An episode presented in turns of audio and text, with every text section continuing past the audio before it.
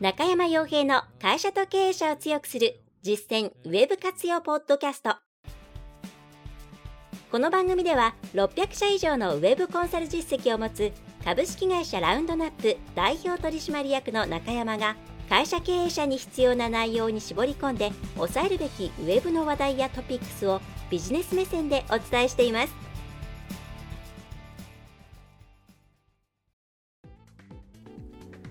皆さんこんにちはラウンドナップコンサルティングの中山ですそれでは本日も会社と経営者を強くする実践ウェブ活用ポッドキャストを始めていきたいと思いますのでぜひとも最後までお聞きいただければと思います今回は、メルマガのアップグレード会ですね。えーと、5月27日にお送りした、えー、家具市場に関するメルマガですね。それに対して、えー、改めて、えー、追いかけていきたいなというふうに思います。えメールマガジンは読んでいないという方はですね、ま、こちらのポッドキャストでポッドキャストで拾っていただければと思いますし、えまた、うん、なんでしょうね、えまあ、読んでいるけれども、え改めて、うん、付加情報が、ね、こっちにはありますので、えー、ポッドキャストでもぜひ同じ話題を聞きながら、いろいろこう考えていただけると嬉しいなというふうに思います。はい。特に今回は、うんとですね、いわゆるマーケティングというかなんでしょうね、デジタル的な話題、話の持っていき方ではなく、もう少しですね、うん、人間って何だろうと言いますか、えー、そういったところからこんなこともあるんじゃないのかなという内容だったので、うんまあ、これが正解とか不正解とかそういうことではなくて、えー、これをきっかけにあこういう見方もあるんだなというようなことを感じていただけると、えー、嬉しいなと思います。はい、で今回は家具市場ですねが拡大している理由を心理的な側面から考えるということで、えニュースの、えきっかけとしては、えーとですね、日経新聞ですね、の方にありましたけれども、えー、家具市場が、まあ、ニトリ、エディオンなどが提携して停留に単身時代、そして、えーとですね、えー、大体今市場規模が1.5兆円ということで、えー、かなり大きくなってきているという内容です。で、1.5兆円、えー、どんなものなのというところなんですが、大体化粧品が国内化粧品で、えっ、とですね、2兆5000か3000かそれぐらいだったというふうに記憶しているんで、まあ結構広がってきたなという感じですよね。えーまあ、この背景にはそのいわゆるマーケティング的な話で言えばその記事の中にもあるようなニトリさんとかですね、え、そういう昔ながらの家具店というよりはよりこう手に取りやすい価格でさまざまなこう今にあったラインナップ今のご家庭のサイズ感とかにあったようなラインナップそれからえ賃貸とかも含めて使いやすいような家具っていうもののラインナップを増やしてきたようなところが増えてきているということが一つあると思いますしまたうんと引用した記事でもねやっぱりコロナのことが書いてありましたけれども、えー、その影響もあるとは思います。でただうんとですねコロナだからだっていうところにうんとですね原因を収束させてしまうっていうのはちょっとそれは違,、えー、違うんじゃないかなと思うんですね。まあ、それは、えーと、家具市場の、えー、市場規模の伸びのデータなんかを見ていただければ多分分かっていただけると思うんですけれども、まあ、ずっとずっと伸びているんですね。だいたい2010年ぐらいから比べると1.5倍になっています。まあ、10年で10年ちょっとで1.5倍になってるって結構な伸び率ですよね。でしかもそれも小さい市場が1.5倍になったわけではなくて、まあ、1兆円市場が1.5兆円になったということで、えー、相当ニーズが伸びてきていると思います。それ以前のものがちょっとデータデータがわからないので、うん、でも多分相当伸びてるんじゃないですかね。で、えー、じゃあなぜかというところを違う切り口から切っていくという内容をお送りしたいと思います。はい。まあ、よくこの話題になってくると、えー、やっぱりコロナとかも含めてリモートとか、えー、そういったものが増えてきたので、え、部屋の中ちゃんとしないといけないなということでニーズが増えてきたということがあるんじゃないかとか、まあ、あとはその単身世帯が増えてくるとその販売点数自体はどうやっても増えますよねと。例えば、えまあ、よく結婚すると家具捨てるってありますよね。そのかぶっちゃうものが。はい。まあ結婚というか同居ですかね、えー、すると。ま、それとの逆の理屈で単身世帯が増えれば増えるほど売る家具の絶対数が増えていくとか、まあ、そういうこと、まあ、実際それは一つの要因としてあるとは思うんですけれども。うんここでなんでしょうね。まあ、とはいえ、じゃあリモートとかコロナとかで家具入れ替えましたって言っても、それってかなり一過性のもので、えー、結構伸び率が、なんでしょうね。伸び、伸び、伸び率が維持されている理由にはあまりならないと思うんですね。一時的には伸びるとは思うんですけれども。で、実際、えー、なんでしょうね。給付金が入った後にボコンとまた売れるようになるんですけど、つまりそれぐらいのコロナに関して給付金が入ったならじゃあ買おうかぐらいの動機づけになんでうんリモートってだって実際その記事の中にもですねうんとリモートで家の中が見えるようになったからとか、えー、書いてあるんですけど今私もたくさん、まあ、オフィス対オフィス対そのご自宅両方に対して Zoom での会議なんかね日常的にやっていますけど大体皆さんその背景を白いところでやるとかあるいはバーチャル背景でぼかすとかしているので家の中がどうなっているかなんてわからないですね。本当にそれが問題になったのってかなり初期の段階だけだったと思うんですよ。でそれを禁止している会社って時々なんかそういう家の中を見せられないのかみたいなニュースが出てきたりしますけど、本当にそういったレアなケースだと思っていて、まあ、例えば今バーチャル背景でビジネスだったらその QR コードとかで8とかのあのを出して名刺交換を簡単にできるようにしたりとかむしろそういうテクニックが伸びていますからなんだかそれはちょっと違うんじゃないかなと思っていますと。じゃあ何かっていうと、うんまあ、メールマガジンの中で結構書いてあるんで後で読み上げますけどうーんとですねやっぱりこのもともとそもそもとしてはインターネットが普及したことによって、まあ、手元に入ってくる情報が圧倒的に増えたと、まあ、つまり自分が今まで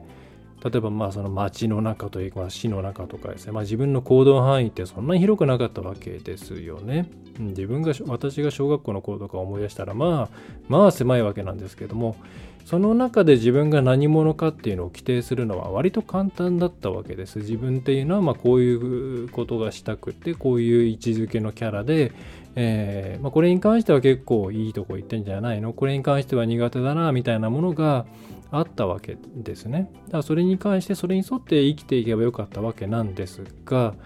えー、何でしょうね急にそれが、えー、対象が、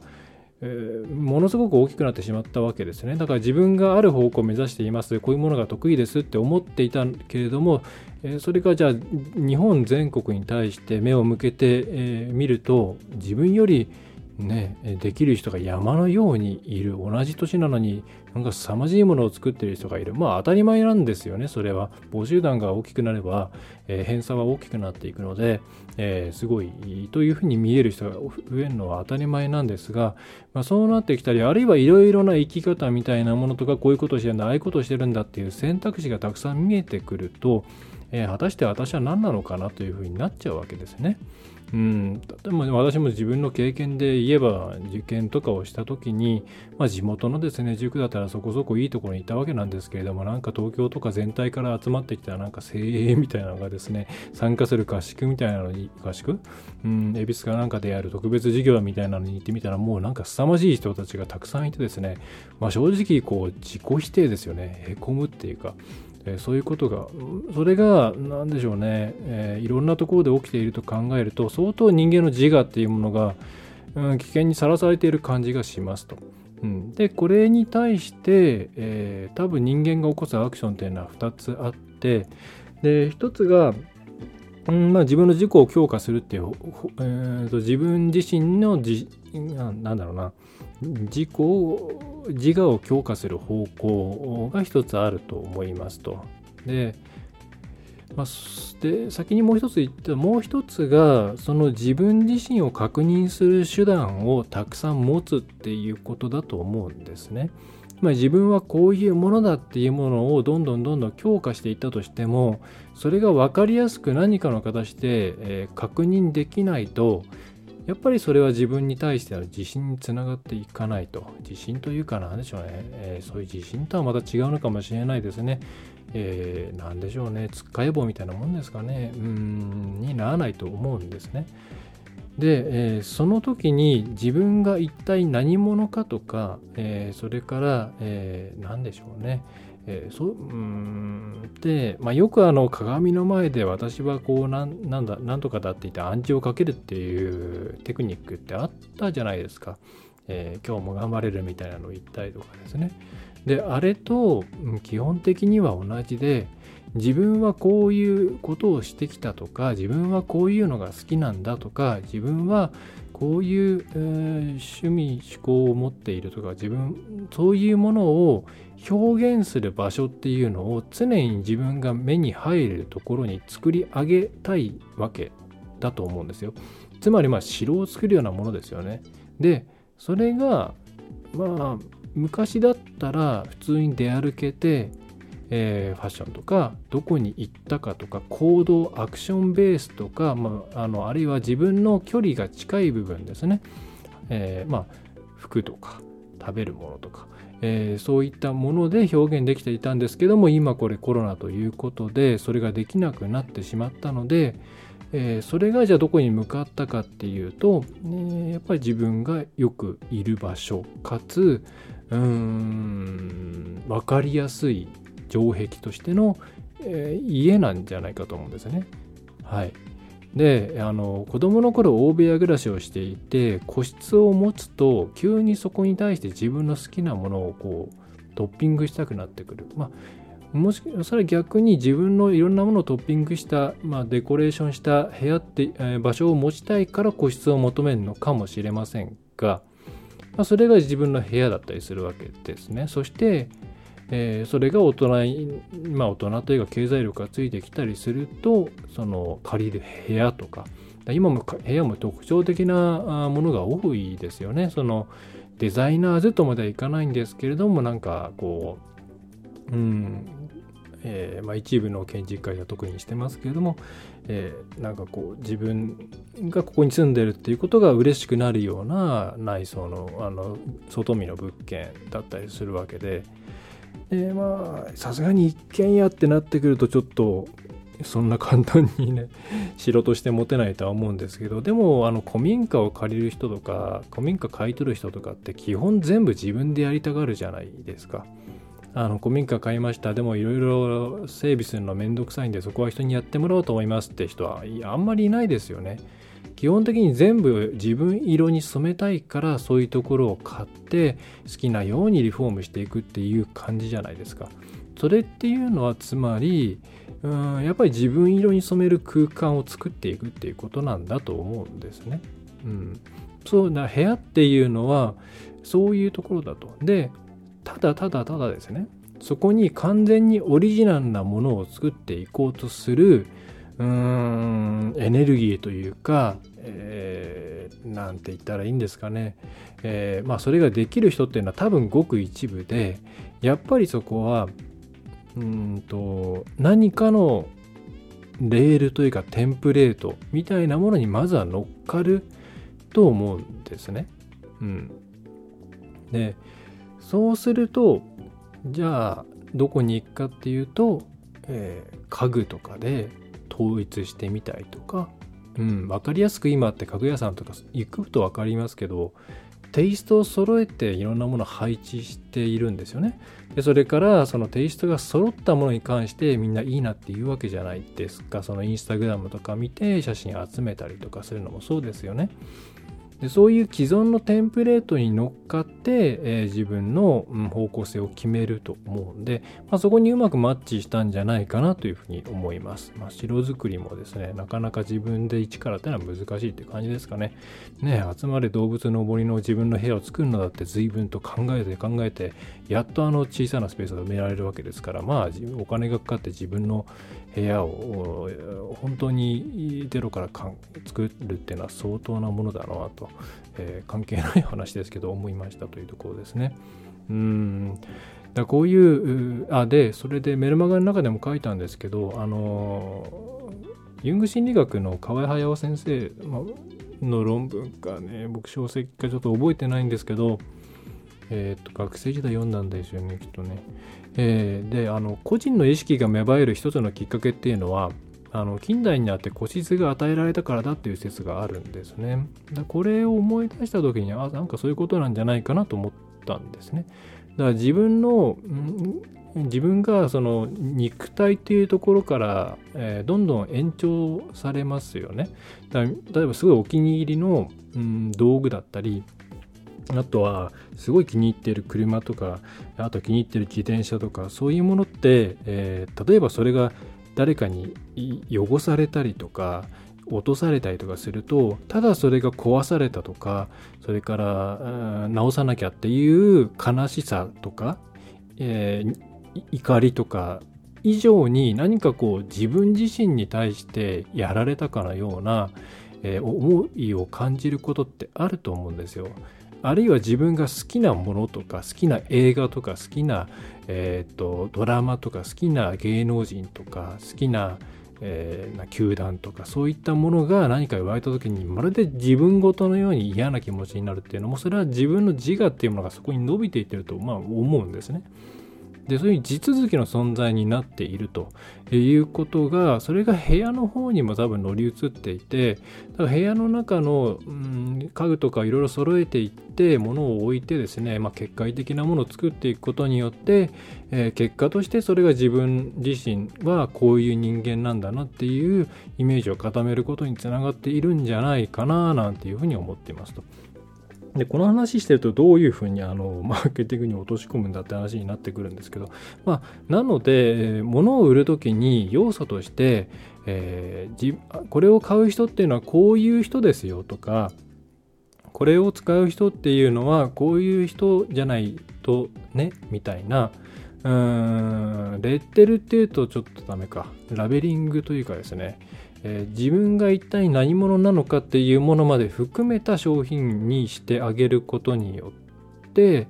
えー、全然売れ筋が変わってくるんじゃないかなっていうふうに思います。うん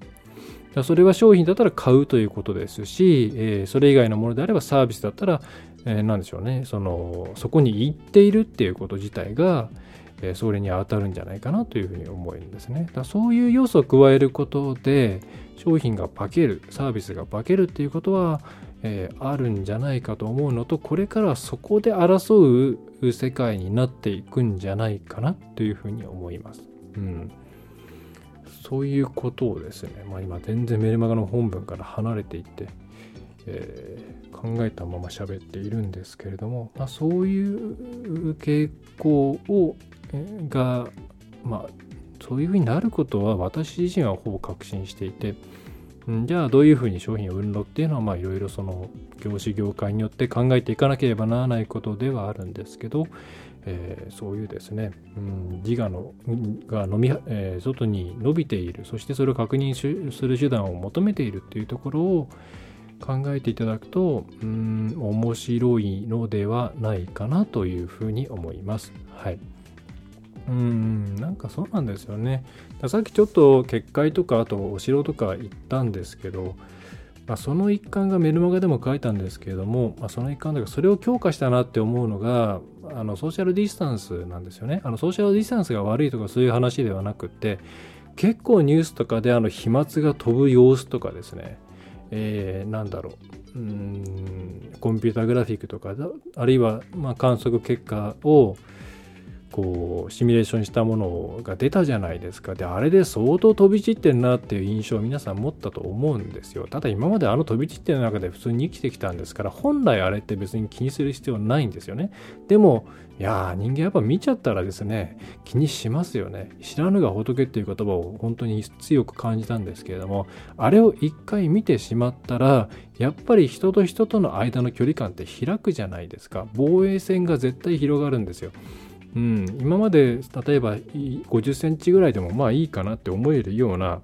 えー、生き方をしていてもあれをふと思い出すとちょっと距離を置いたり相手が咳をしたらちょっとやっぱ離れたりってしますよね。うん。あれは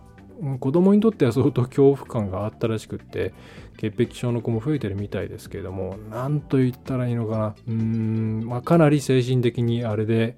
変動変動変わったんじゃないかなと思います。まあ、それが今回の家具の件にも間接的に関わってんのかななんていうふうに思いますね。はいまあ、それでメルマガでもその辺のことをちょっと触れてきました。やっぱあのビジュアル化っていうのは怖いですねと思いましたね。うん。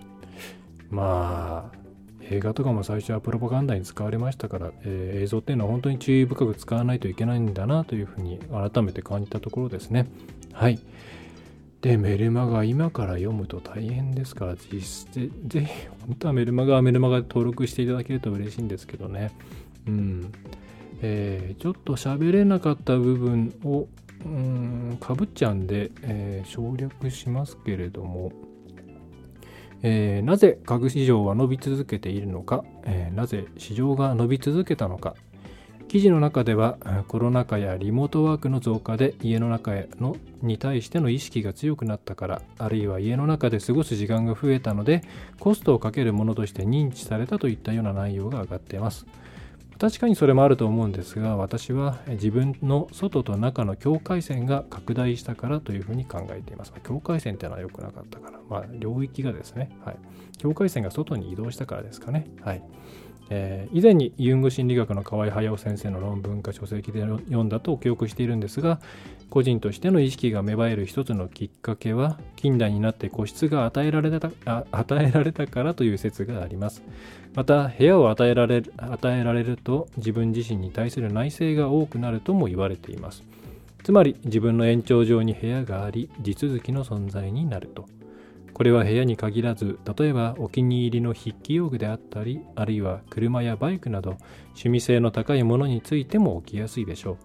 自分が気に入っているものに嫌なことを言われるとまるで自分が貶められたかのように感じることってありますよね。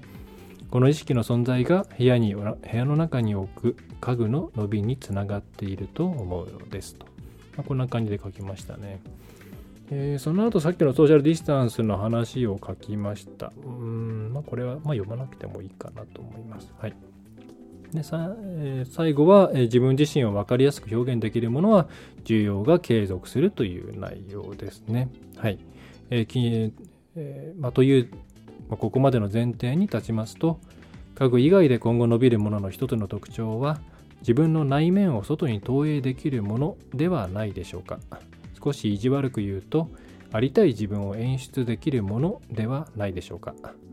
機能性や品質面で差別化が難しいものはその辺りをうまく商品性に組み込んでいくと売りやすくなるのではないかと思います。世の中が荒れている時は 3C などのテクニカルな分析手法だけではなく心理などの定性的な部分での目線を入れていただくと次の一手が見えてきやすいと私は感じています。という感じですよね。はい。えー、というのが本文のところでした。ね、読むだけでも20分かかりますね。えー、それからですね、まあ、この話題はこんな感じで、えー、多分これは皆さんがいろいろ当てはめて考えていただくと面白いんじゃないかなというふうに思います。はい。えー、あとは LINE の方で配信している公式アカウントの方で配信しているものからいくつかピックアップしました。まあ、これもですね、えっ、ー、と、まあ、無料で登録して、あの、誰だかもわかりません。あの、本当に、なんでしょうね。メルマガとメールアドレスわかりますけど、えっ、ー、とですね、LINE 公式アカウントに登録してもユーザー名すらわかんないんですよ。すごくですね、こっち側としてはやりづらいんですけど、やりづらいって言ったらあれですけどね、えっと、まあ、皆さんとしてはすごくあの匿名性が守られている 媒体なので、あのトークすると分かりますけど、トークしないとですね、一切分かんないです、本当に。あの出て、まあ、何人っていうのは出ますけど、はい。それしか分かんないですね。うん、なので、あの、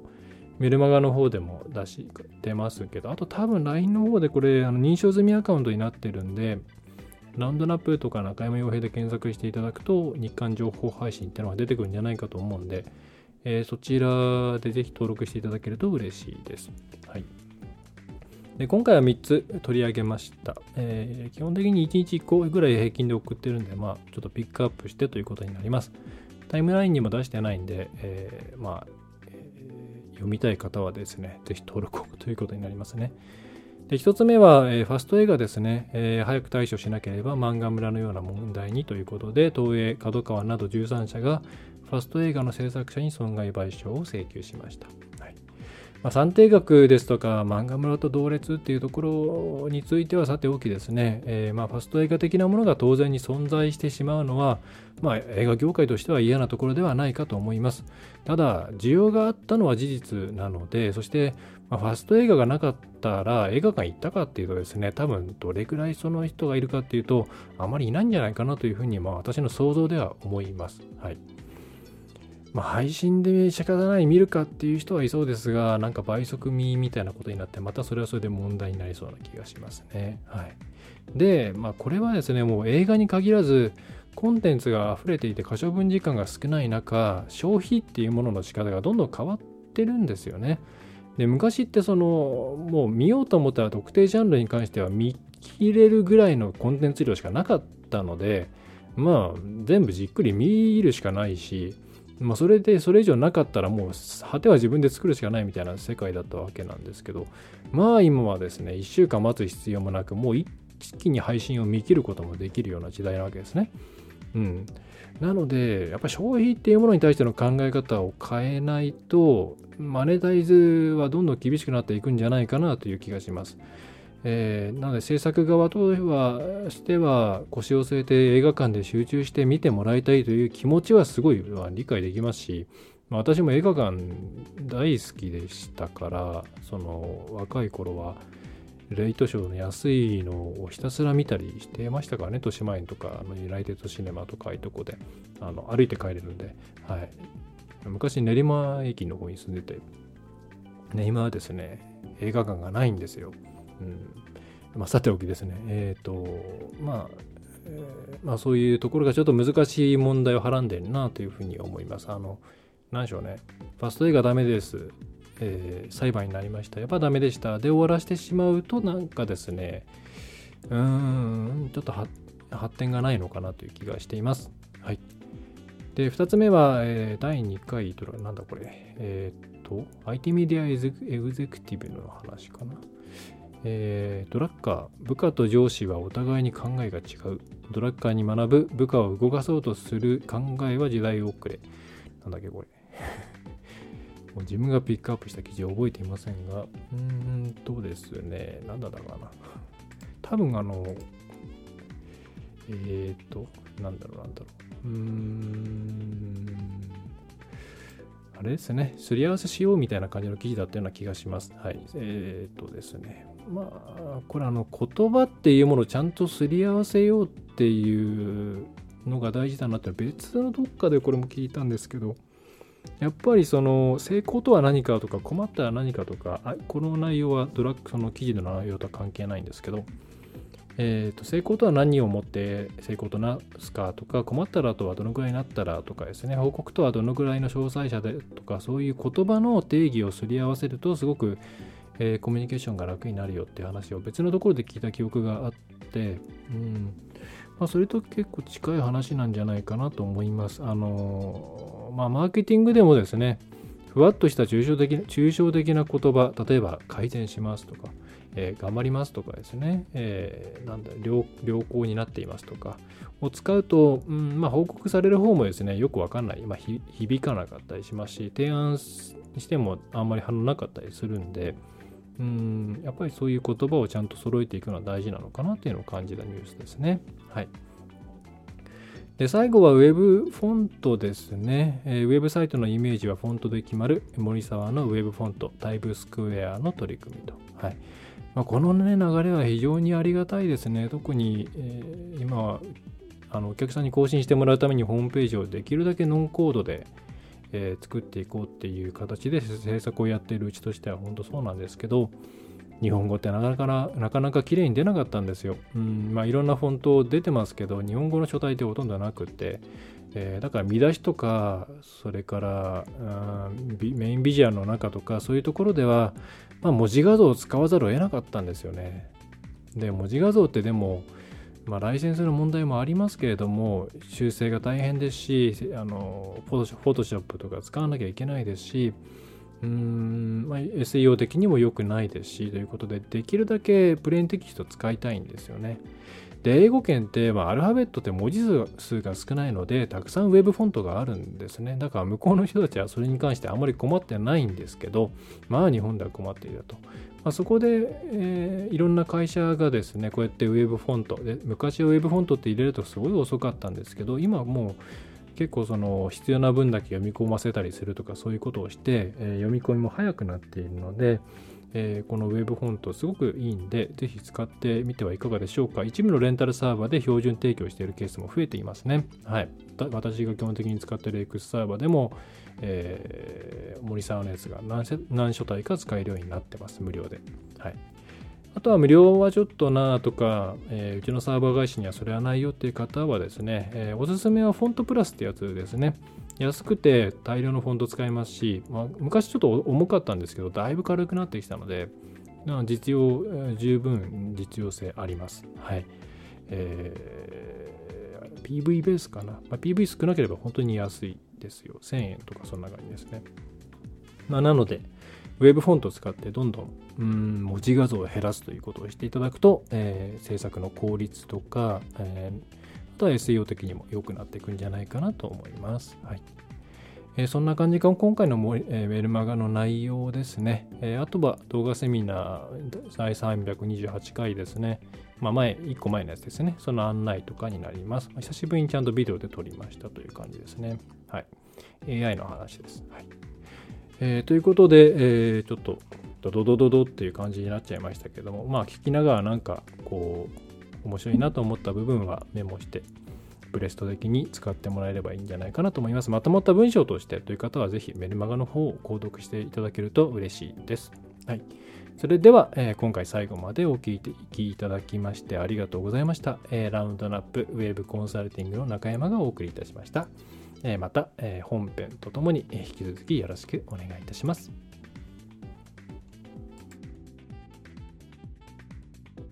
今回の内容はいかがでしたでしょうか？ぜひご質問やご感想をラウンドナップコンサルティングのポッドキャスト質問フォームからお寄せください。お待ちしております。また、ホームページにてたくさんの情報を配信していますので、ぜひブログ、メールマガジン、郵送ニュースレターや各種資料 PDF もご覧ください。この世からウェブを活用できない会社をゼロにするを理念とする株式会社ラウンドナップがお送りいたしました。